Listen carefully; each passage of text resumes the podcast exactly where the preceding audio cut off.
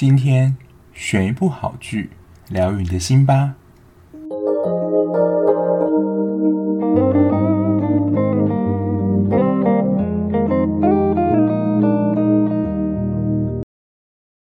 Hello，欢迎收听今天的节目。今天其实我碰到一件鸟事，反正就是今天原本心情没有很好。那不晓得就是大家如果就是在今天不论是工作或上学时候碰到鸟事，会用什么方式来排解这样的情绪呢？我个人就是加入了就是吃东西这块行列，不过我大部分啦就是会以买饮料来作为就是消除鸟气这样的一个方式。那我自己目前喝饮料是不喝太甜的一些饮料，比如真奶什么，就是很少喝。大家就是会买一些茶类来喝啦，所以我今天下班时怒买了一个茶来喝。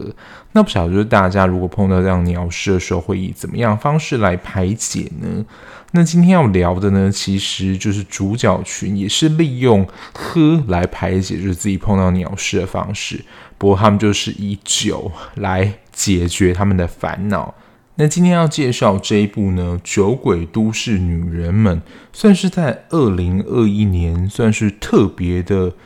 突出的一部戏，那其实这一部呢，是我看到很多人看完之后，几乎都是一片好评，就是没有说难看啊，或是觉得很雷的。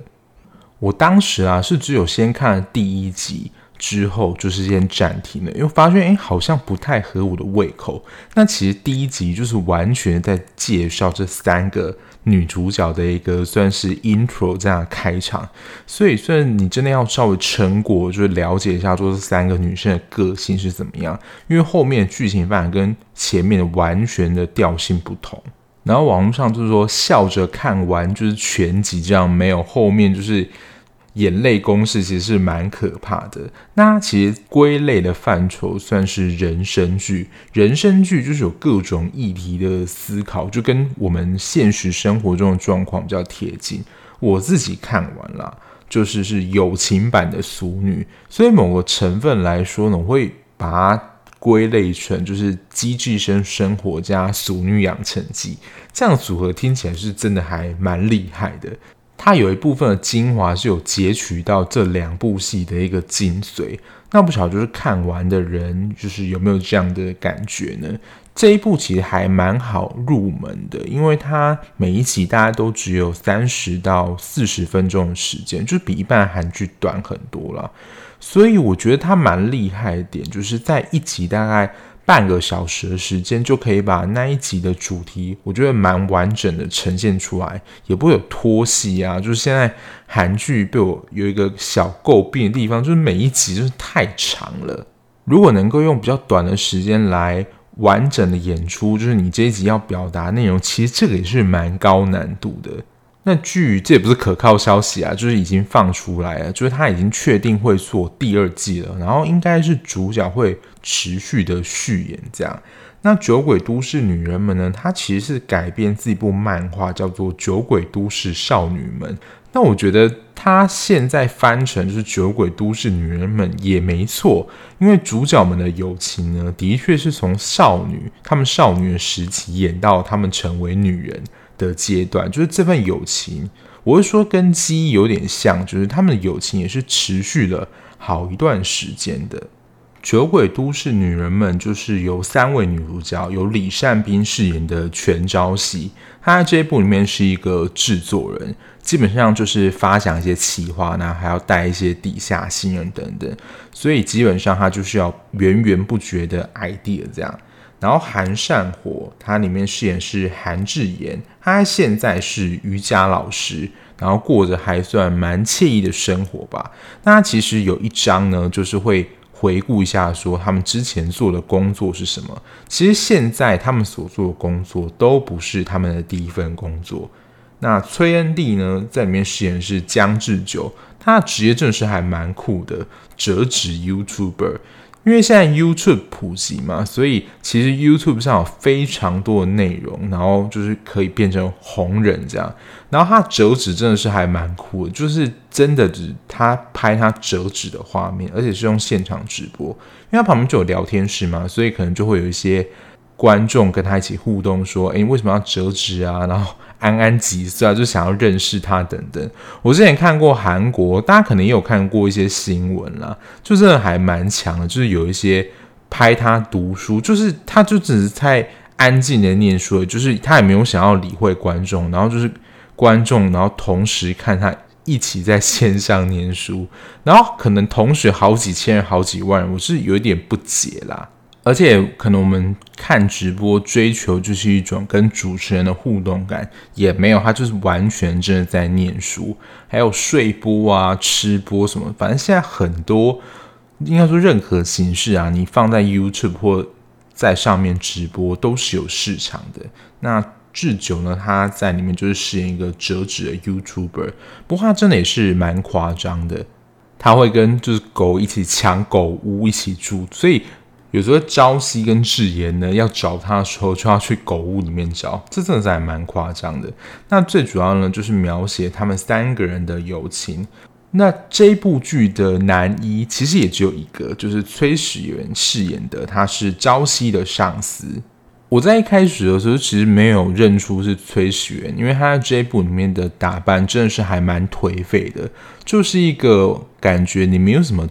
会注重仪容打扮的一个制作人，蓄胡啊，然后头发超乱。因为我对于崔雪的印象还停留在他是 Super Junior，就是男团那个时代，就真的是蛮干净整齐，就是你会觉得说，哦，他就是打扮的光鲜亮丽这样。然后当我知道了，可能就是为了戏的风格，角色打扮成就是蛮颓废的这样的风格。那它就是一部人生剧嘛，所以。他们其实是借由三个人的友情来讨论，就是生老病死，任何的主题啦都有可能谈论。那说实在的，就是我对人生剧其实也真的算是蛮偏好的。像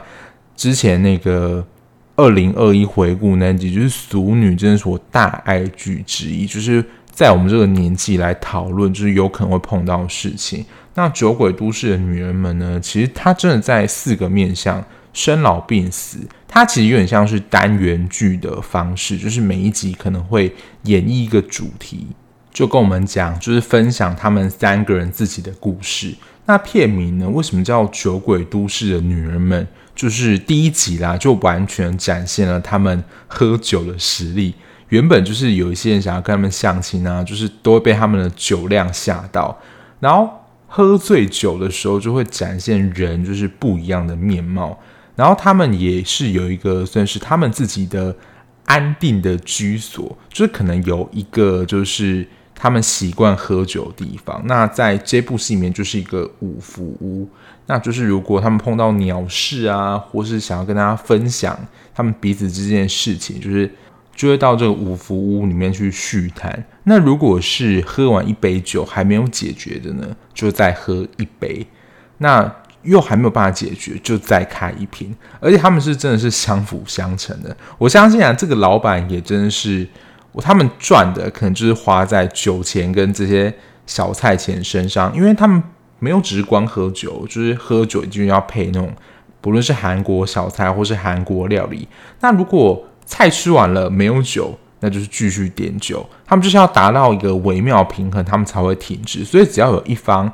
没有了，他们就会持续叫。我相信老板应该是蛮高兴的，可是我后面就看到出老板是有点无奈，就他们就是酒量是好到很夸张，就想要阻止他们，诶，也没办法。就老板就是持续让他们加点，后来呢，就是可能帮他们煮到一个量，就是钥匙就直接给他们，而说记得要关门，就老板拿他们没办法。我自己是不太会喝酒啦。那如果有喝的话，可能也是那种台啤的水果酒，可能顶多一两罐这样子。然后啤酒的话，就剩一点点。我自己是没有很喜欢那个味道。然后我之前有一次，就是真的算是有一点醉吧。那我不晓得，就是大家喝醉的样态或是怎么样呢？因为其实这件事情也是我后来自己有喝醉之后才知道。但我真的是不知道说我喝醉会是什么样子，因为有的人喝醉就是会开始乱讲话，然后变得很开心兴奋，然后乱亲；有些人就是会吐一整地，然后有些人可能就是会变得很安静不讲话，或者是直接睡觉等等。我发现啦，就是如果我自己开始有一点醉的时候，就是会想要睡觉，所以我应该就是如果喝醉的话，应该就是会直接睡死的那一种。所以在剧情当中，你只要看到他们碰到什么不顺心的事情，或是谁心情不好，然后甚至会有一些默契，就是约说我们要不要去喝酒啊？原本可能某一些场合，就是比如说健康检查前要戒酒。还是怎么样，还是会忍不住，就是去喝酒这样。其实他们就是作为他们友情当中的一个算润滑剂吧。就会看到他们很欢乐，就是无酒不欢，就是任何场合都可以喝，开心也可以喝，生气也可以喝，难过也可以喝。总之怎么样呢？就是喝酒就可以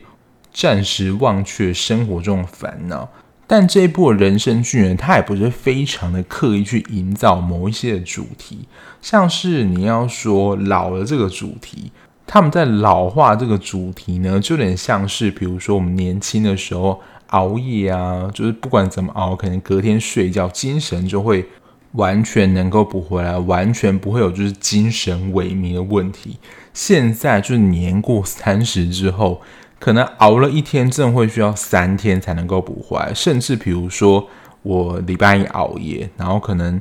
中间就是正常睡觉没有问题，可是那个疲累感，真的有时候会在假日的时候出现。我是真的觉得还蛮可怕的。那在变老这件事情呢，他们就会开始发现，他们会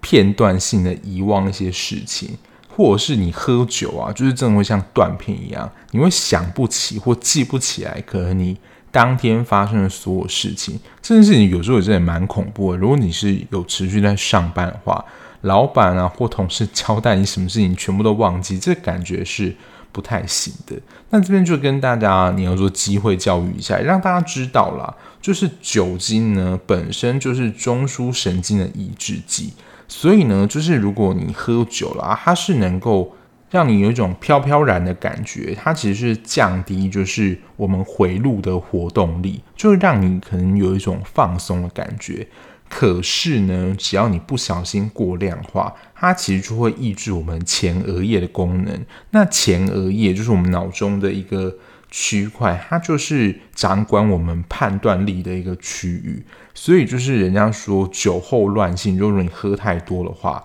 会增加你的攻击性，然后你的判断力也会变差。不过你在剧情当中，这件事情完全不会发生在三个女主角身上。他们就是喝的量，我觉得真的是太夸张了，根本就是酒桶吧，而且完全看不出他们有任何喝醉的痕迹，因为他们就是在喝的时候，肯定看到不是几瓶，有可能是好几打这样。不过爱喝酒这个话题，我真的没有办法跟大家讲，因为我就真的不算是一个爱喝酒人。可能我觉得顶多就是喝那种调酒啊，或水果酒，有一个味道这样。然后红酒或白酒这种比较单纯，像那种烈酒，有时候我有时候听学生在讲说，他们去那夜店玩啊，然后喝什么 shot，我觉得哇，现在的果然是年轻人啊，就是我没有办法这样喝。可是我可能也真的对酒没有太大兴趣。可是我觉得这个就是他们在剧情当中调试他们自己心情放松的方法，就是酒是他们的好朋友啊。而且照理讲呢，就是你要说大家看他们喝的那么高兴嘛，就是灌那么多，为什么他们身材还能够那么好呢？因为照理讲啦，如果你以营养学角度来说，就是你要说不科学的地方嘛。啤酒热量是很高的，照讲，如果他们喝那么多，除非是什么代谢的功能很好的话，否则啤酒是非常容易变胖的。所以就是他们就是演员，大家不要太入戏，就你不要以为喝那么啤酒不会变胖，啤酒就是基本上没有什么营养，然后也是热量蛮高的，而且如果搭配上老化这个主题的话，是会非常容易变胖，因为代谢降低了嘛。然后我觉得他这一部的一个看点，当然是他主要人物的设定，就是他们三个主角嘛。那我刚刚一开始说，就是我看了有一点基一的那种感觉，就是他们三个主角就是刚好的代表了你的某一种朋友类型。我自己会想下一个标题啦，就是你也会想要有的那个朋友，就在朋友群当中有这样的角色，你会觉得哇，非常的可靠，就是你可能有困难的时候就可以依靠他。那我觉得就刚好介绍就是一下他们三个各代表的。如果你有看过的话，可以可以稍微的回忆一下，就是在团体当中都会有一个情绪的支持者，就是任何人有心事啊、难过怎样，他就担任呼呼的角色，就很像是受伤了，然后就是游戏当中的捕师一样。那这个角色呢，就是朝夕啦。就你可以看到，比如说智久啊，或智妍，每次生气的时候，比如说为了事情快要抓狂，然后他们可能想要快速稳定情绪，或是要爆发的时候，因为大家会提到，智久本身就是一个算是行事风格比较果断，然后脾气可能也比较冲的人，所以在看到一些可能不公不义的事情的时候，他也会挺身而出这样。所以大家可能情绪比较激动的时候，就要靠朝夕把它拉回来，这样，否则啊，可能东西可能就飞过去了。那比如说锅碗瓢盆啊，然后把东西砸烂等等。我自己觉得呢，我在朋友当中也是属于这样的角色。我自己本人就是话没有很多，之前大概有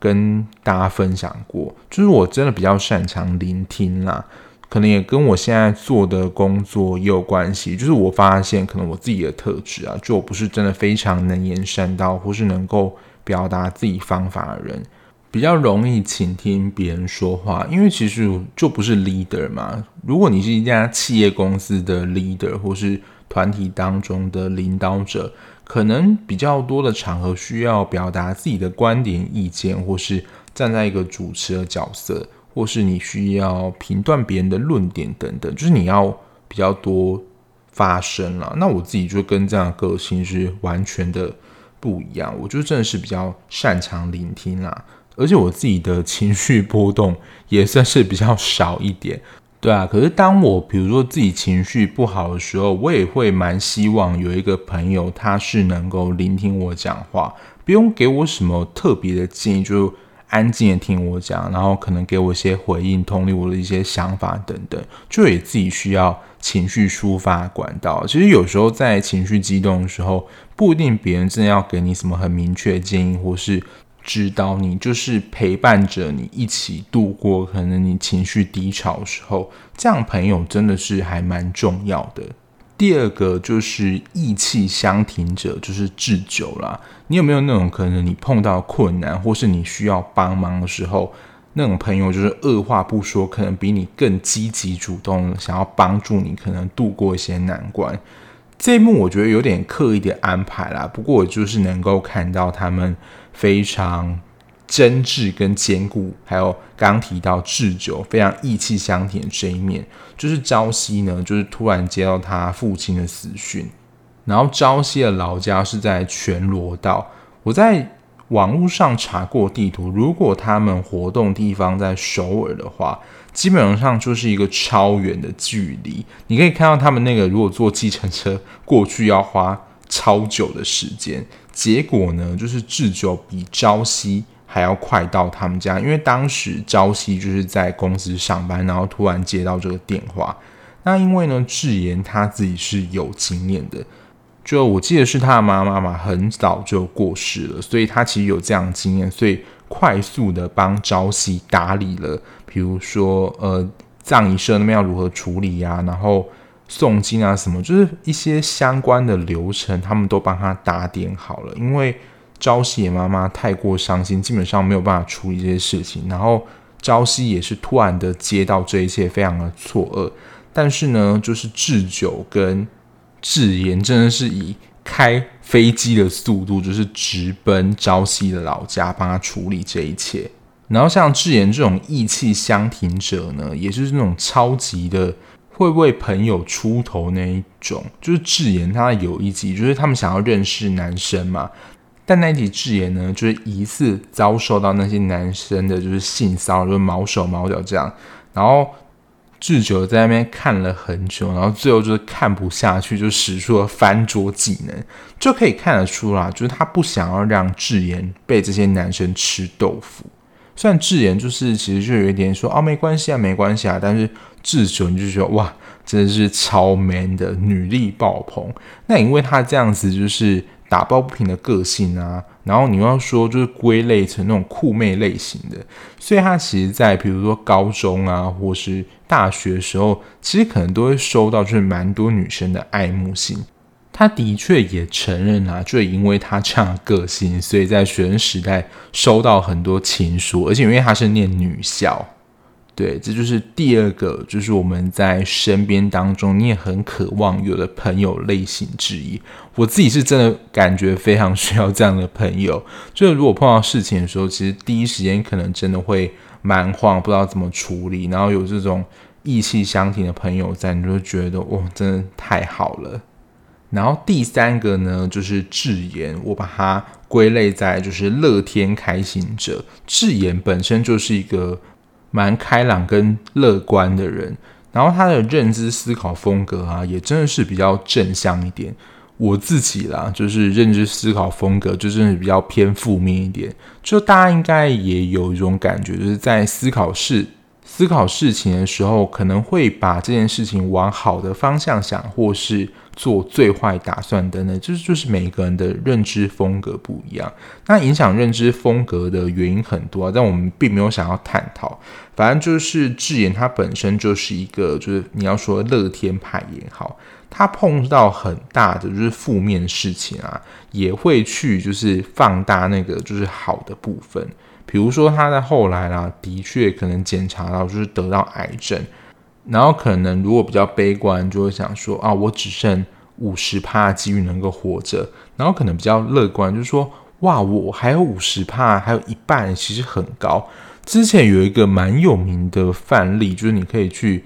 判别说他的认知思考风格是？好像就是一杯水吧。他说只剩下半杯水，然后还有一个就是比较乐观，可能就是哇，我还有半杯水这样子。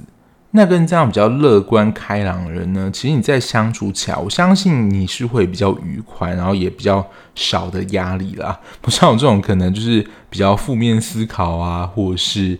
可能看起来闷闷不乐，就是相处起来你可能就会感觉到有一点闷啦。但是我觉得负向认知思考可能有一个益处，就是可能会稍微比较谨慎一点，因为可能都会考量到最坏打算，所以就是会。把可能中间过程就是可以做努力，再做的更谨慎一些。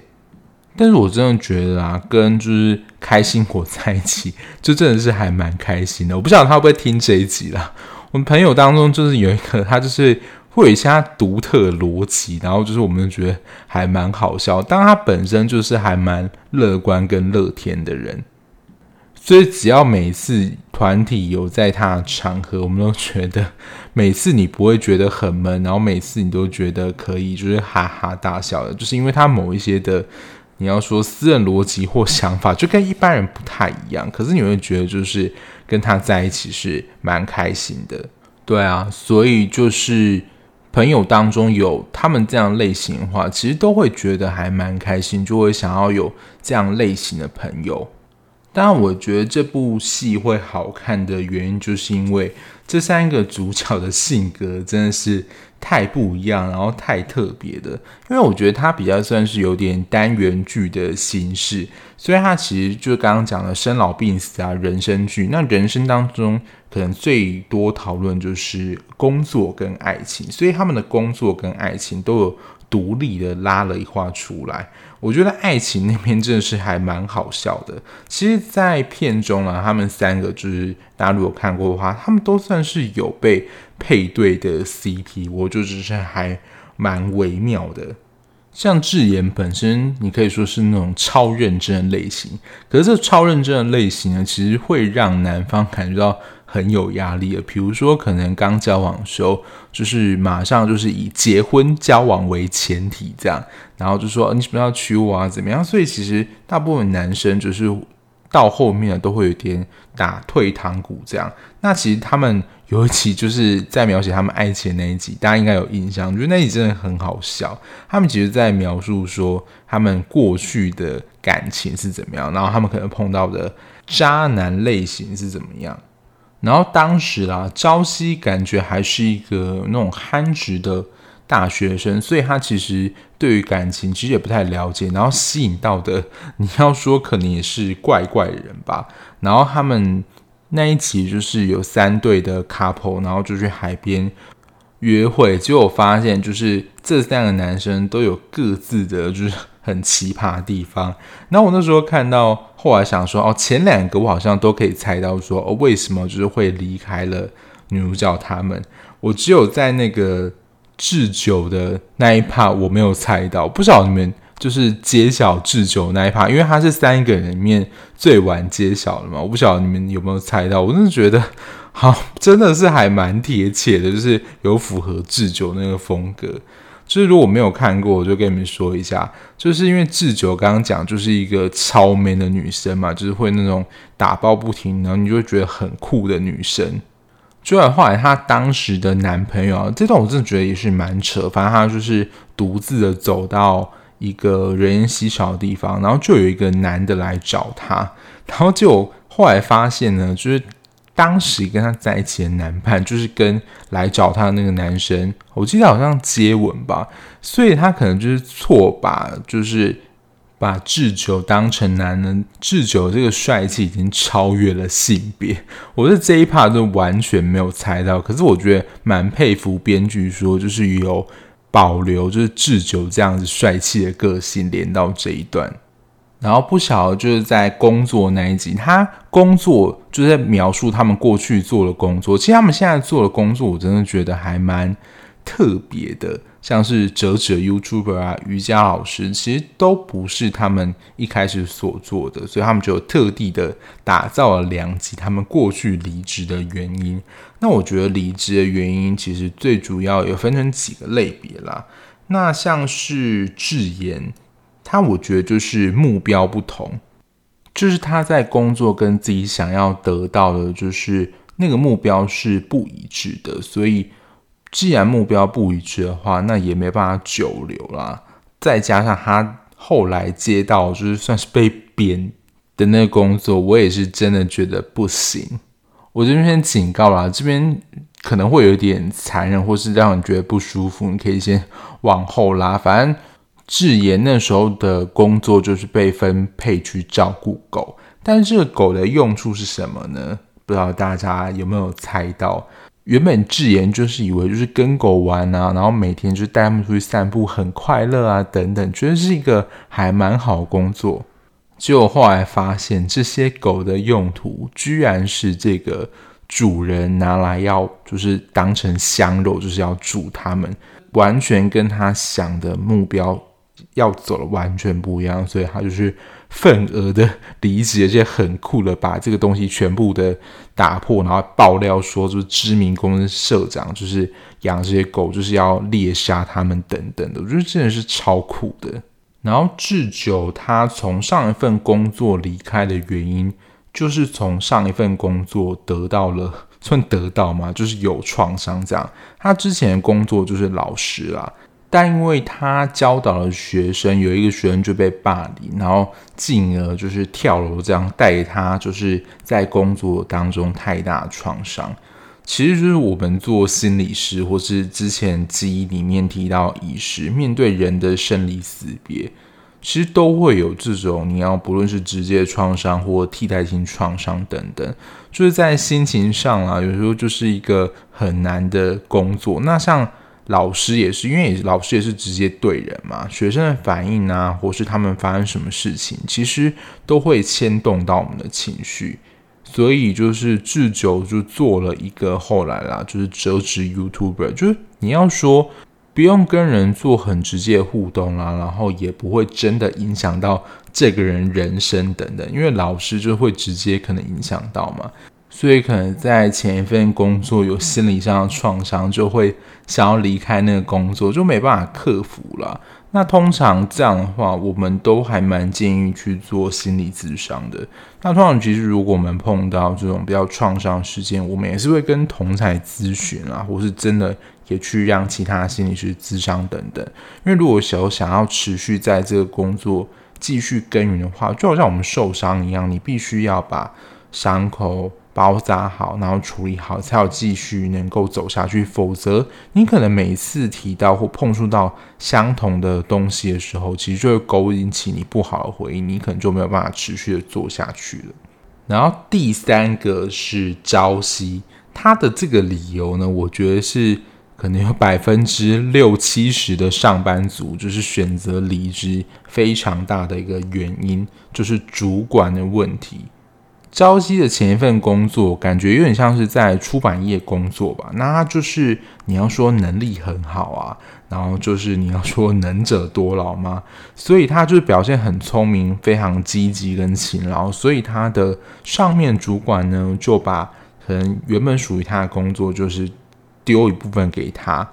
而且，如果你表现的，比如说太积极呀、太强势等等，上面主管啊也会有一点竞争意识，说：“诶，你是不是要取代我的位置等等？”所以就会表现出一种是你知道晚娘脸，就是你就是小心一点哦。然后，如果你太聪明的话，可能就会派更多的工作给你。那因为之前有说过吗？日韩他们的工作阶级那种辈分是非常明显的，所以就是长辈。不是长辈啦，前辈就是派给你什么工作，然后告诉你或是骂你什么，其实可能都需要吃下这样。所以就是他们就是真的在情绪上真的是蛮压抑的。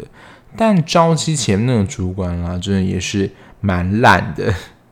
所以真的某些时刻啊，表现得太聪明或太勤劳，可能都会被。主管盯上，但我这不全然就是朝夕这样，然后个性的错。但现实是当中的职场，你要说有多少这种人？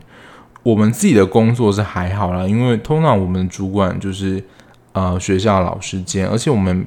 同事之间也不太会有利益上的关系，因为升迁不会轮到我们。所以其实如果你跟你的同事是有牵扯到利益关系的话，这种关系就会变得很微妙啦，所以就是，尤其可能你跟主管的关系如果不好的话，你在这家公司或这个单位里面，我觉得有时候真的是蛮难生存下去的。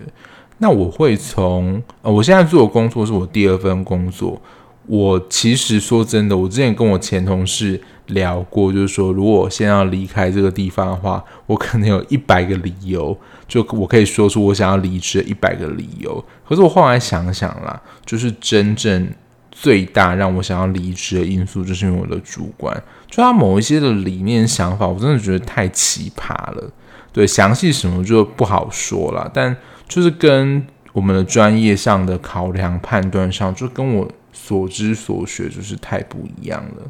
还有可能行事风格上就会变成，比如说老好人啊，因为其实有一些业务，它的分工并不是这么明确，也不用明确说是哪一个，比如说组别要做，然后他就会把它接下来。但大家肯定也了解啦，就是他接下工作之后，不是他自己执行哦，就大家一定是底下的我们执行。所以可能就会揽很多工作，但可能提到的时候，他不一定有邀功啦，可能就是会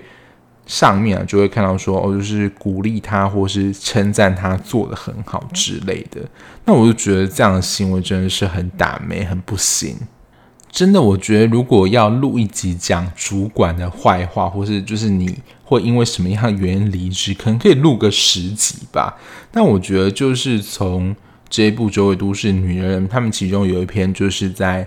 你要说回顾，或是做一篇他们离职的理由，我觉得看到这一篇真是非常的有感。我真的很推荐啦，《酒鬼都市的女人们》就跟大家看完了评价一样，稍微的撑过第一集，就是大致上来了解他们的成员的关系脉络还有个性。后面的故事其实都是单篇单篇的描写他们三个人之间友情，还有他们过去啊，还有现在面对的一些事情，就是一个蛮，你不能说轻松啦，因为有时候剧情的确就是有时候急转直下会变得蛮沉重的。那他们在工作啊、感情上其实都有一些发展，我觉得在三十分钟里面能够演出就是这样的内容，我觉得真的是还蛮推崇的，所以。基本上啦，就是目前看到大家的评分都是还蛮不错的。那现在已经确定了，就是第二季在制作当中了，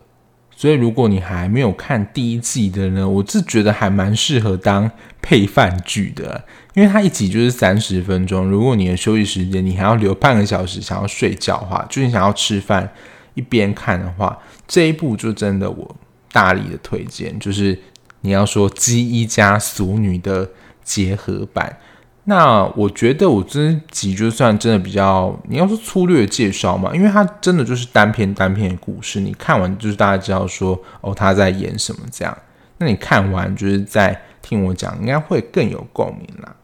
好，那就推荐这一部在二零二一年的算年尾吧，就是大获好评的一部《酒鬼都市女人们》。